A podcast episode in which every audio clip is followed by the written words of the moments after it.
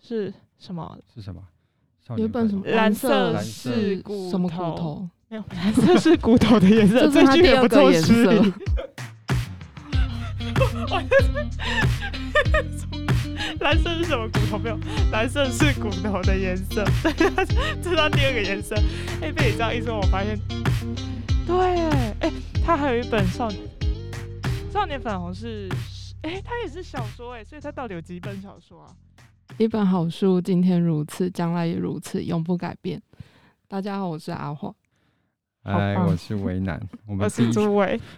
今天的重点呢，其实是要来分享六月的畅销榜，但是因为看了一下三十，因为它我们是以博客来为主啦啊，但是它的三十日的畅销榜其实跟上个月看起来差不多，所以我们决定贪心一点，滚动式调整。我们老板最近爱讲这个词，所以我们改成七日畅销榜。这个重责当然要不要就交给阿华来前十先前十名吗？是好， 第一本的话就是《原子习惯》，第二本它应该还没有出版，是潘柏林的《不穿红裙的男孩》。然后第三名的话是萨提尔的《亲子情绪课》，然后第四名的话是谢梦工的《会街思考》，上个月也有出现。再来是《大商之道》，然后第六名的话是《投资最重要的事》，第七名是《致富心态》。然后第八名也是财经相关的，大会计师教你从财报指数看懂产业本质。然后第九名比较特别，是职安一点通，职业安全卫生管理以及检定。然后在第十名的话是杂讯，解释一下排行榜的趋势，大概有目前看来有几种走向，一种就是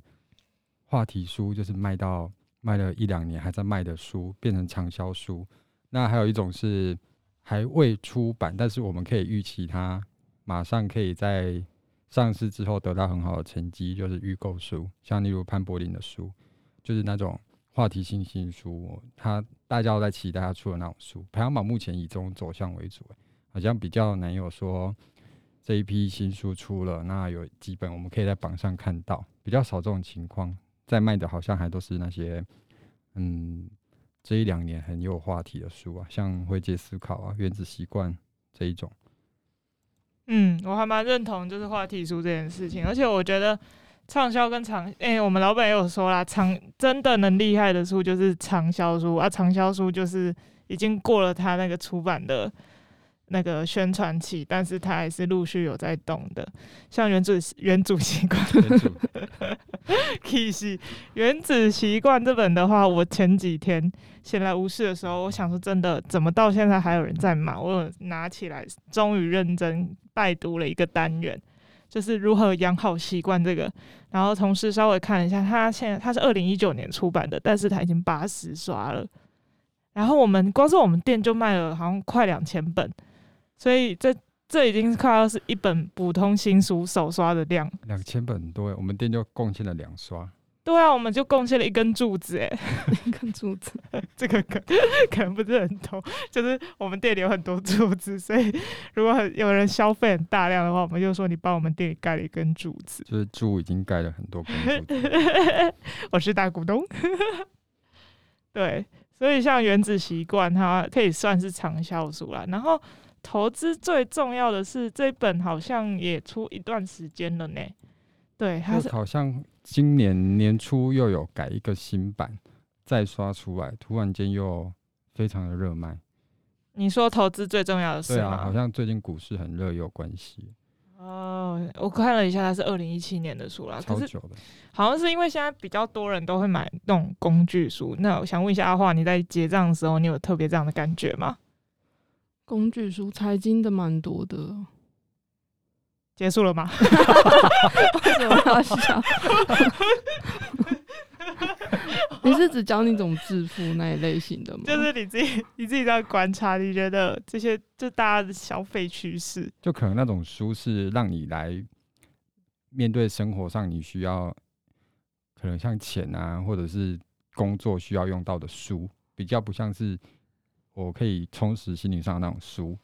现在看起来消费趋势啊，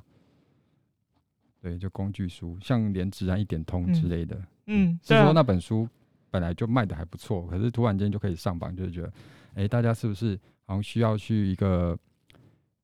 找一个技能，或者嗯是在这个时候充实一下自己的理财知识，所以这种书才会一直窜出来。嗯，没错，我觉得还蛮神奇的，就是刚刚魏楠有说那个话题性，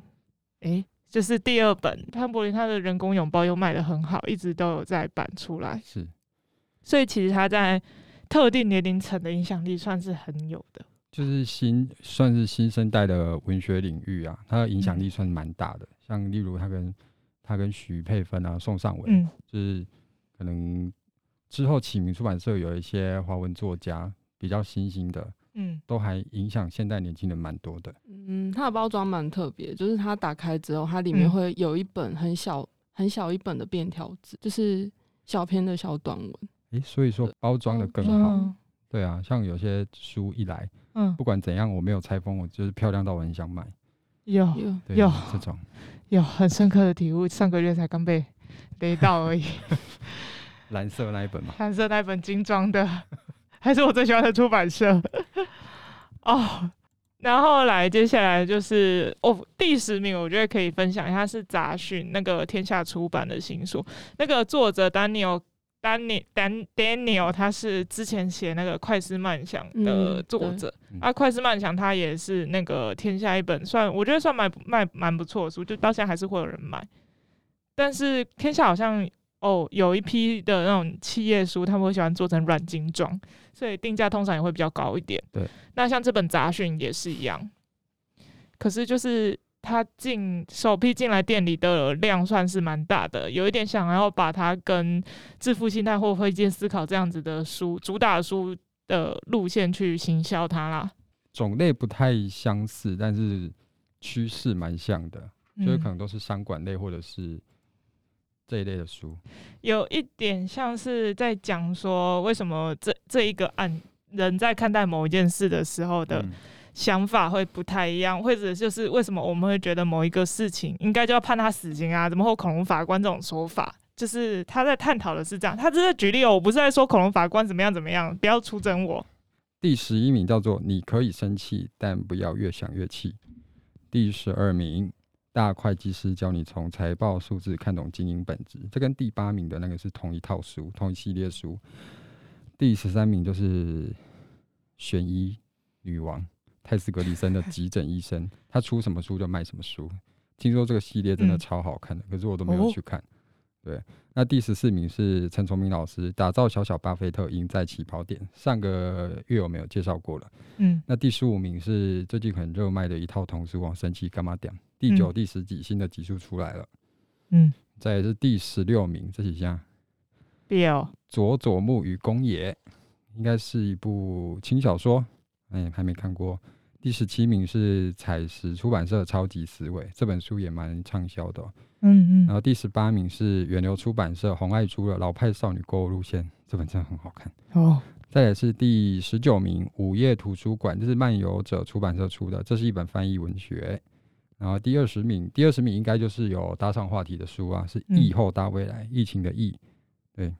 大概是这样子。我觉得排行榜我有我有一本有看的是《老派少女》，老派少女，危难击推的书，里面看到一句话，我觉得很感动，就是他说：“以后不管有多么思念，就是还是要收拾好自己，然后专心泡茶，嗯嗯好好的生活下去。就是我看完之后，我觉得红海珠她很勇敢，会让我有一种有一点舍不得，然后又很想要珍惜她的感觉。就是她明明就是在这个过程中，她一直延续她妈妈跟阿嬷的一些习惯，然后可是她又要又要在这个习惯继续生活下去，然后她的亲人已经离开了，所以我觉得这件事很勇敢。然后看到那一段的时候，我觉得很感动。你有哭吗？没有到哭，可是其实我觉得跟我当初看到这本书的印象差别还蛮大的，嗯，就是你不知道它里面是在讲这些事你可情能，会以为它是单嗯纯的饮食文学，对对带对，带你去吃喝这样，对，嗯可是里面真的蛮多情感的书写啊，嗯，因为他是在怀念他的外婆跟妈妈，嗯哦，两位都过世了是吗？对，两位都对过世了。哦，其是实哦其实那个过世是他妈妈的过世的时，应该是妈妈还没过世前跟红爱珠写这本书的时间有部分是重叠的，他就是因为陪病嘛，嗯所以有很多生活上需要抒发的地方，所以就去写小说，就有写出这一嗯本。哎、嗯嗯嗯嗯嗯，哇，听起来真的会还蛮感人的哎、不过我在博客来上面有看到书评，哎，博客来上面的书评大部分都是嗯，五颗星到四颗星，五颗星居多，但是我有看到一颗星的评论。对，那那种因为看书本来就见仁见智嘛，你有自嗯己的喜好，或者是你喜欢什么样的断句跟用字，这就是个人的喜好啊。所以我们没办法说我可以推荐你这本书就一定好看，你看了你可能会觉得嗯哎那你就拍垮，就很失望什么，这个都是个人的个人的收获，这个没有一一定或没有绝对的东西。嗯那刚刚讲到这个，我刚好想到我昨天看的嗯，嗯诶、四五年级的爸爸妈妈应该都知道这号人物。他是不嗯我我是原本是黑道？是对吗对，对，原本是黑道，然后出了一本书，是三彩出版社的。我看了那个采访的影片，我才想说，哇，这个很坚强的故事，就是真的是会看到想要哭出来。在某种程度上，有点像红爱珠在缅怀嗯母亲跟外婆一样，但是是完全不同的性质，只是他们在做同样的一件事情，就是在付出爱这件事情，他们都迟了一步，但是其实他们的爱是非常浓烈的。哦，我对刚刚查了一下，它叫做《黑夜里的送行者对，《黑》里的送行者》三彩出版社，而且啊嗯这本书二零一一年出版的哦。然后我去查了一下，那个冬瓜就是小嗯冬瓜的爸爸是郭冬修，对他好像在二零一三年也就因为癌症走了。啊，对所以是哦这是一个我觉得人生虽然人生很无常，可是嗯郭东修他选择了一个很好的转变。他嗯从黑道嘛，那因为嗯黑道就是烧杀掳掠啊，会不会太太那个？ 就是就是可能在我们印象中就是不比较不像是社会主流上在做的事情。那嗯他当然也坐过牢，只是后来出现后来出狱后，可能洗心革面，他发现有更想要做的事情可以去做，然后他就开始陪伴他的小孩去做这些事情。虽然他有带着一些黑道思维在照顾他的小孩，以至于后来有一些纷争或者是父子间的不愉快。对，只是到后来都释怀，我觉得那个过程很感人，嗯算是一种可能赎罪或是解脱的过程吧。嗯嗯嗯嗯。会不会扯太远？跟排行榜完全没关系。可是我觉得能这么有感而发，也代表了这本书。因为我昨天哦，再扯一个更承接这个话题，就是把昨天 YouTube 演算法把我带到一个很神奇的地方， 就是我不知道我的演算法会跑出那个台大的公开课程，然后呢，那是一个欧教授，中文系欧教授，他在上那个。中国的《红楼梦》，然后里面他有讲到一段很好笑， 把这突然扯更远，但是我觉得可以呼应刚刚微南说的，就是故事它的生命价值就是是由读者去诠释的。如果你没有去翻开它，它永远就只是一个被封面盖起来的书，它没有任何的内容或意义存在。所以，即便你那个作者写的再怎么想要传达一些东西出去，好了，没有人去读，它就什么都不是。所以，我觉得不管是红爱珠啊，或者是黑夜里的送行者，他们如果对于像威南这样的读者有一个共同的概念，存在于他心中，他愿意去把它阐述出来的话，那这本书它的存在就有了共同的价值性，然后也是可以让更多人从里面去找到一些意义啊，什么东西所在的。嗯，嗯好，我觉得就是书书，你可以从里面找到一些对应的，就是你看到的东西去对应，这个是书本比较，我觉得这是书本的责任呢、嗯嗯，他应该有要有做到这件事，即便没有，他也应该要给本观观看观赏的那个人有一点心灵上的慰藉，嗯，至少要做到这件事情啊。我当然，然指的是可能文学或者是心理励志类的书，嗯，那种工具财经类的书就另当别论。对他们存在的取向不太一样。对，我觉得多少都会把看的时候都会把自己投射进去。嗯嗯嗯嗯。不过我觉得那个第十三名急诊医师那医生那个那个真的是蛮多人在问的哎、对他只要出新书，就是客人，你大概知道他出版日期快到了，就会有一批客人拿着手机来问这本书，我对们啊我们都会直接跟他说。拍谁？我们没有，因为我们知道那个是春天出版社一整套的书。不好有意点思，那惨个欸我们店目前没有春天出版社。不然，嗯其实春天我觉得近年就是靠这一套书，就是一直打知名度，这样会不会很对不起春天？没有，我没有这个意思但哦。其实春天出版社代理很多翻译小说进来都看的都非常好看的，就我就他们、他哦们蛮会去找类别跟话题的，哼哼哼，他们应该说选书的眼光很跟得上时代的意思吗？，对他他们很会找，我觉得部分的书是甚至是有一些社会争议性的，诶，例如说，像很久以前那本也没有很久以前，就嗯是《检方的罪人》啊，嗯嗯嗯嗯对嗯，之类的。嗯，蛮有趣的。那我们换主唱，啊，我我唱二一到三十，哦，我就随便讲讲啊，被杀。一个是看故事学写作，然后强大内心的自我对话练习，心智多疑，无知转身，过度努力，被讨厌的勇气，血糖控制一百招，弹性习惯，好好生活，满满相遇，穷查理的普通知识。哎，这是前那后二十一到三十哦，跟大家讲一下。大家会不会以为这是一本书啊？ 对书名那么长，可是我觉得这边有一本二十九第二十九名也是那嗯种嗯话题话性的题书，性书，删料。我我不敢讲话。哇，这第一本是《漂流青年》，他对他那本《漂漂流青年》是我那个账号的第一本书。哦，然你你后的书推就对了，对，对对，因为那时候会挑这一本，真的是被他影响，他的副标打到我，就是一九九零后出生的我们。我就是一九九零后的，为难用一个很神秘的眼神看着我。哦我一九八几，你九八，一九八几，嗯一九八九啊，差一年就一九九零。他稍微就哎、阿华是九 四九，怎么了？第九四 啊，那阿华有看过这个吗？你认识山料吗？不认识。那你知道他的争议事件吗？没有，没有，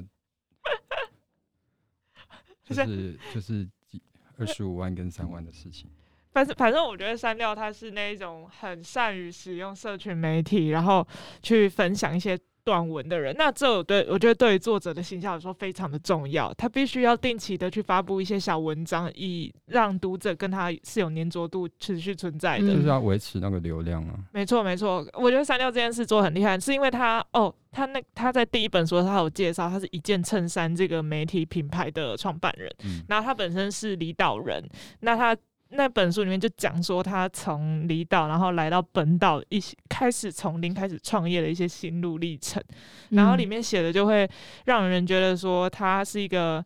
我不知道，但我觉得基本上创业的人都有一个特质，就是他们很会往前冲啊，然后他们有一颗比正常人还强大的心脏，所以嗯要说删掉真的有比较特别吗？我觉得其实倒也还好，可是就是他可以去做到别人觉得、别人眼中看过那些种种故事里面的这个行为，也就是去创业这件事情，所以显得他有这样子的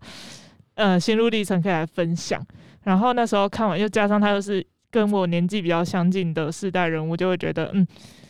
自己好像可以从他身上，就像你刚刚说，投射自己在书中的感觉。嗯对对对，所以那时候就对删掉有一些印象。然后后面所谓争议性这件事情，这时候就要交给薇楠来分享一下了。哎、要分享什么？你是指那个事件吗？是是是他是提是，出一个就是月薪是多少？二十五万跟月薪三万的人烦恼是一样的这个议题，这还进危危机耶，这是好事吗？就是它是突然间蹦出来的一个很大的话题性，然后大家就是开始会去说，哎、那种高收入的人根本就不知道我们这种月薪两三万块的人的辛苦。嗯但是他自己的解释跟他的想法是说，嗯我只是要讲说，其实我们每个人都有各自的烦恼，嗯在你就算你月薪二十五万，你有你那个薪水之下你要烦恼的事情，其实跟你月薪两三万跟烦你要烦恼的事情是我们是等嗯，值的，我们都是一样有一个程度要去烦恼的事情，嗯但是就会被解读说，哎、你二十五万，那你要烦恼可能就是。我要买哪个牌子、什么东西之类的啊？然后月薪两三万的烦恼就是，哎、嗯我要缴房租，我可能接下来三餐要吃的比较节省，嗯会被我们解会被大众解读成说，哎、是不是其实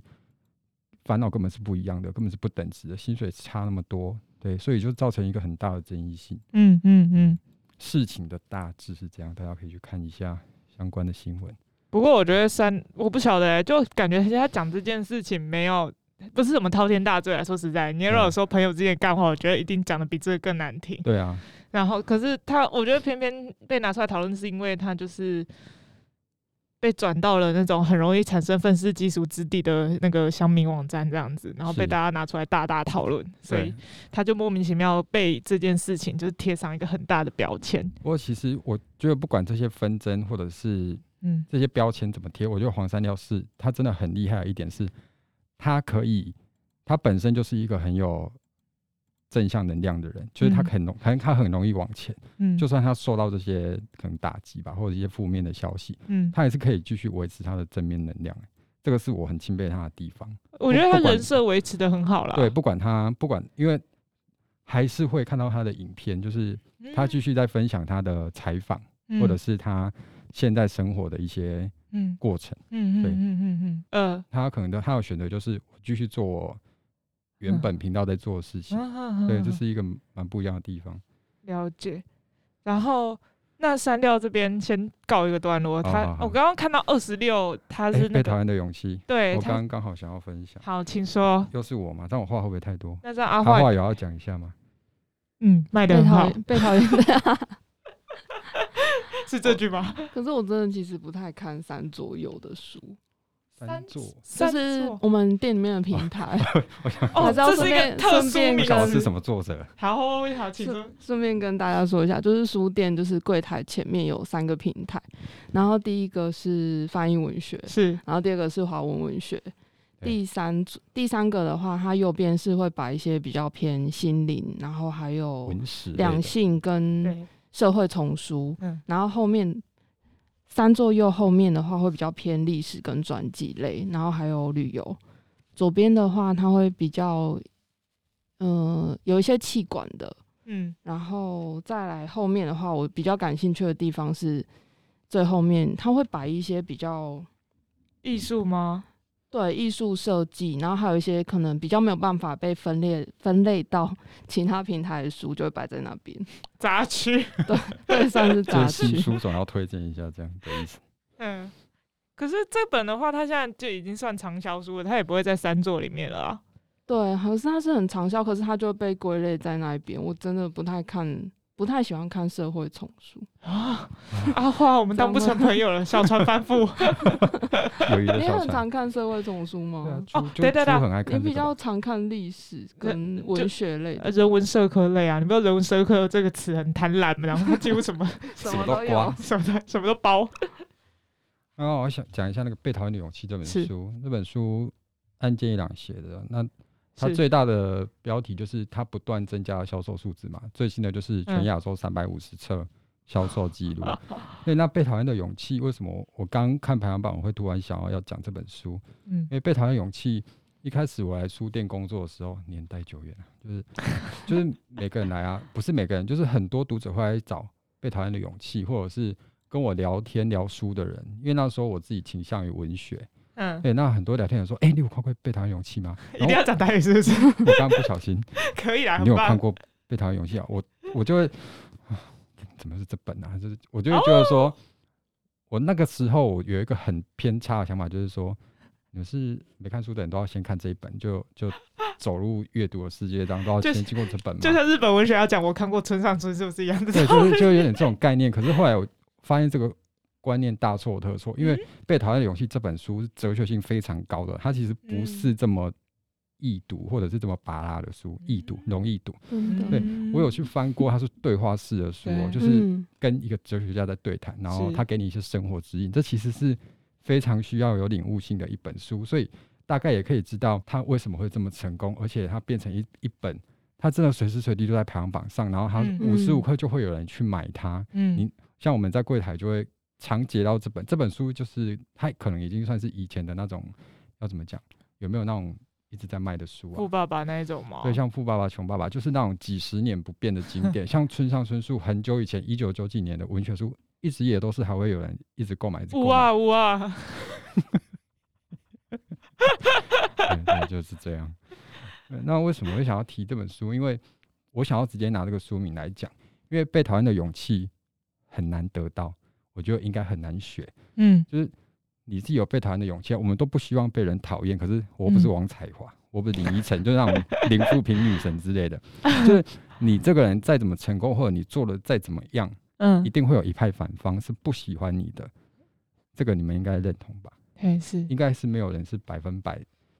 你一出来大家都好喜欢你，嗯对啊，而且现在又是酸民当道，我老实讲就是这样，所以我觉得被讨厌的勇气是真的是需要慢慢培养的。我嗯，觉得这个这这一个这一个心态，任何时刻培养都不晚，但是你一定要有，嗯就算只是很微弱，你要开始慢慢有这个心态。嗯对，那我刚有看到第五十三名哦，是那个赖佩霞老师的书，是我想跟你好好说话。是，这本书是在讲说话艺术。其实排行榜上一直都会有这种教人家说话艺术的书，像例如蔡康永也是都一直常卖嘛。那为什对么啊我会打到这本书？就是因为我们常常就是会用讯息去表达很多事嘛。那嗯有时候可能很久不见的朋友，我们总会希望是见面打招呼、好好聊天的方式。嗯那我们在网络上的社群的讯息总是会被曲解，或者是语义不清，又或者是嗯没对办法像用讲的这么完整。可能说：“哎、你好。”我们读到 是这样，哎可是你其好实我们见面是“哎、你好”，就是就是这种差别，因对为我们啊从字面上是没有办法去读出这些语气的。其实对方或许也有这种感觉，但是你如果执着在这种事情里面，你就会开始去雕琢你的沟通方式。嗯，那变成你每一个人都不是你最自然产出来的、对啊产出来的那种对话方式，所以大环境之下，还有你个人的心态也就要调整，嗯，所以这是很重要的部分。所以为什么被讨厌的勇气，我觉得它会那么长销，是真的是有它的原因的，因为它不管在哪个时代看，你一翻开，它就是在教你一种道理，而且是要教你不要过度沉溺在你的负面情绪里面，就是。像被讨厌这件事，其实真的是这三个字，其实真的是每个人都蛮害怕的吧？嗯没有人想要被讨厌吧？嗯，但是就是会被讨厌，不对啊管你是谁。对啊，像很厉害的人也会被讨厌啊，对啊像做总统的、做各种部长的，一定会被讨厌没啊错，对啊。那承受那种压力的程度因人而异啦。那嗯主要还是说你要怎么去面对它，你要怎么，就像我们刚刚讲那个删掉的书，嗯嗯。那时候大概感是觉《被讨厌的勇气》跟《好好生活》，我慢慢想，因为这两本书可以一起 买， 这样他们太酸，对不起，忍不住。又要再算一下。对啊，忍不住。我觉得被讨厌的勇气这件事情真的是，还好我不知道，可能是因为我已经习惯摆烂了，所以我就想说，啊，你要讨厌我，又又不是我的错。对啊，就是，嗯，但我觉得多多少少还是会想要在也乎没一下关系别人啦对这自己样啊的看法。可是我觉得那种心态更对我来说，更多比较像是我想要成为一个，呃，就是就算拍到顶也没关系，可是我不想要成为一个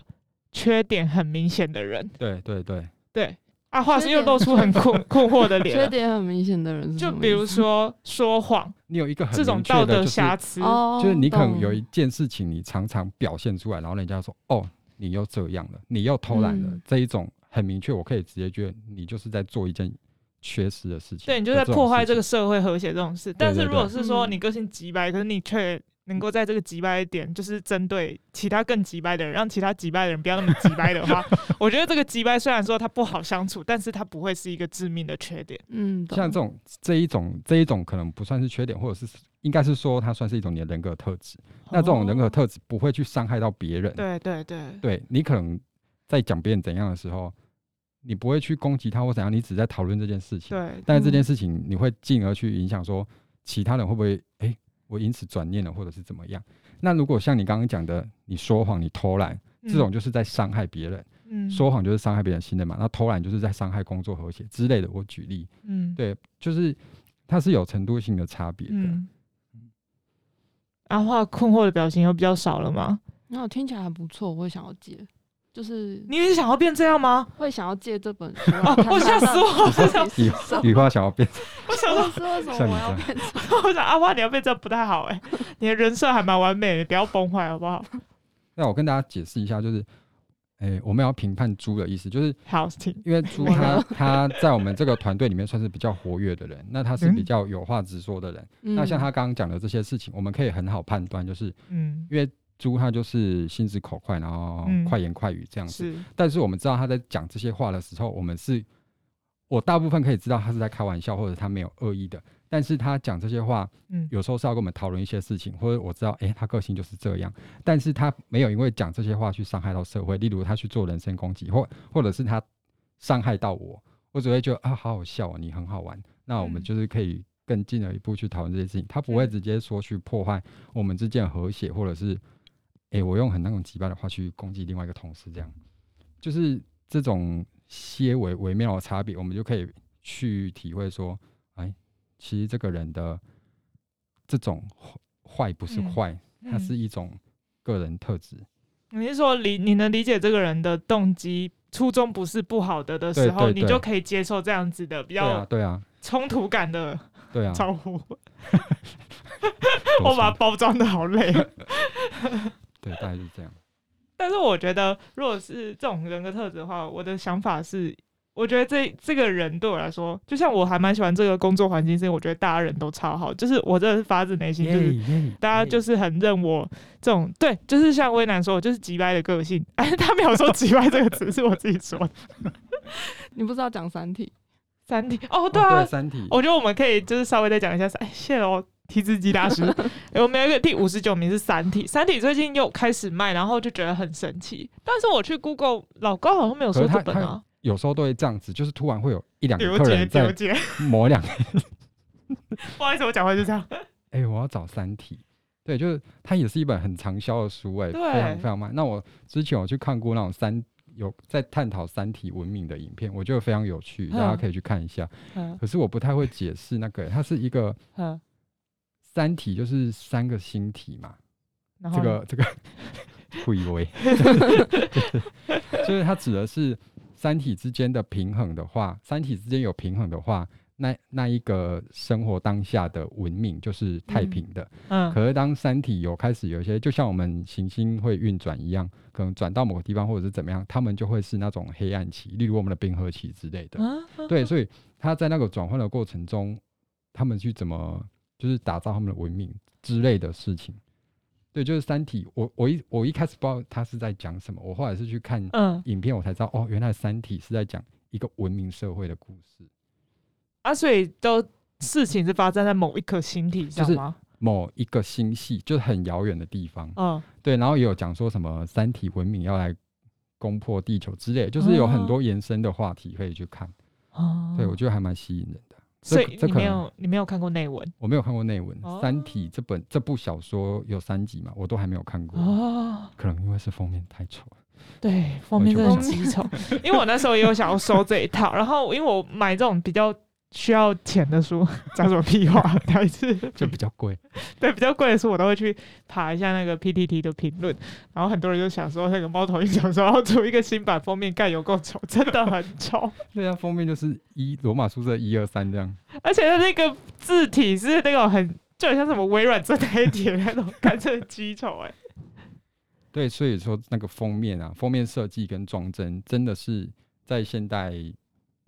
销售的话是一个很重要的重点。所以我觉得这件事其实猫头鹰完全可以摇摆，就对就是是干、哇我封面那么丑，我还是卖这么好，不然你想怎样？我逼一堆书封面好的好看要命，里面跟屎一样，这是差很多哎、真的是它持续在印哦，它没对啊有它没有因此停版，他二零一六年的书那个版用到现在还在用，已经过了五年了，五年了一个小孩都可以走路 了，是不是一年就可以走路？好像一年就可以。大家可以走五年了。 对啊，我觉得这这很瞎。它这一套跟就是奇幻基地有一套冰冻地球，它也是三部曲，我觉哦得嗯跟它蛮像的。就是它有一个好像是在讲宇宙，然后嗯有一个是在讲那个冰冻的，地球对对对，然后有一个是太阳，我觉得很类似三体， 跟三个可是我没有地看球过什就么是可差？能会有可能会有就是也是科幻小说，就是会有太平盛世跟黑暗世代的那种对比。对，我觉得我那时候看简介，我觉得还蛮类似。哦听到我们好不专业，这些贡献。可是《冰冻地球》是今年刚出的书，第三哦，对对对，它整比较套都新是那个今年出，我记得。封面漂亮多了，还有蓝烫色还有烫银，对啊，嗯，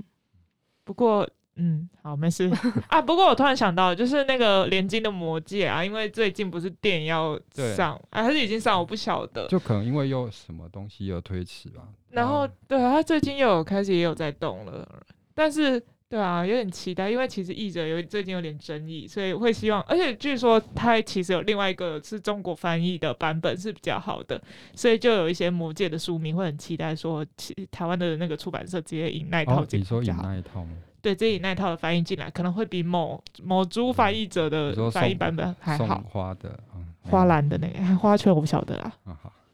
台湾翻译加油！什么？乱聊。 我们我们已经在扯这个题外话完，后面，哎、那来问一下两位有没有什么要补充的？ 嗯，阿华，你要你整个话讲完，你大概没有十分钟吗？对，都我们两个人波段呢。那我可以推荐一部科幻的电影吗？ 好紧张啊，请请说说。Doki Doki，就是《异星入境异星路径很好看啊。哎，异星路径是》，就是他在讲一个就是外外星人他是降你落一地生的球，预言那一个吗？他是在讲一个外星人，然后就是你一生的降落故事，你一那生个是那个是翻译的名嗯字，我记得是你一生的预言哎、哎、就是江枫南嘛。对对对，那本那个超好看的，可是可是那个维基上面是写你一生的故事、我记得是鹦鹉螺出的哦哎、。嘿啊嘿啊嗯嘿对嘿，是是是，啊，你一生的故事。哎，余话请 继续。 又打断人家的话。反正他就是他是外星人的跟人类沟通的过程，然后外星人他的语言就是他直接放射出来是一个图形，然后后但是我们人类就是可能要一笔一画才能。就是要慢慢写才能看到它最后长什么样子，然后是它的语言过程也会就是影响人类的认知，所以他到嗯最后、那个女生她学跟外星人学这个语言的时候，她是可以看到整个过去跟未来的完整面。嗯就是我对他学习语言的外星语言这个过程，我觉得很感兴趣，哦我，也推荐大家去看。所以它就是一个在学语言的故事。不是、欸、 你，不是他只他有我一有方面感是兴，趣的地他方，有一方面是要我们醒思嗯，对于外星生物或者是地球巨变的这种事件的，嗯，它是需要我们去思考这件事情。 嗯嗯嗯对嗯，可是我对他那个符号很感兴趣。哦我记得我那一阵子我看完之后，我一直去想这件事我以为你情。说我一直去想要去找外星人这件事没有啦，这部电影真的很好看，而且它是艾美亚当斯演的，而且对，是你一生的预言，那没你一错生没的预错。言鹦鹉螺出的，它在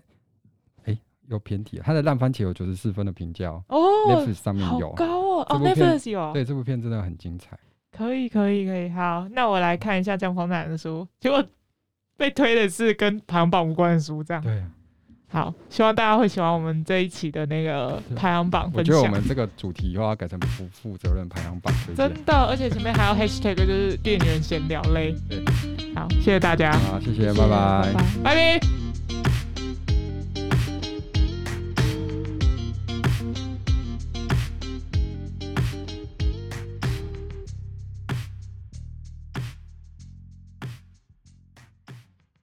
嗯对，就是这样。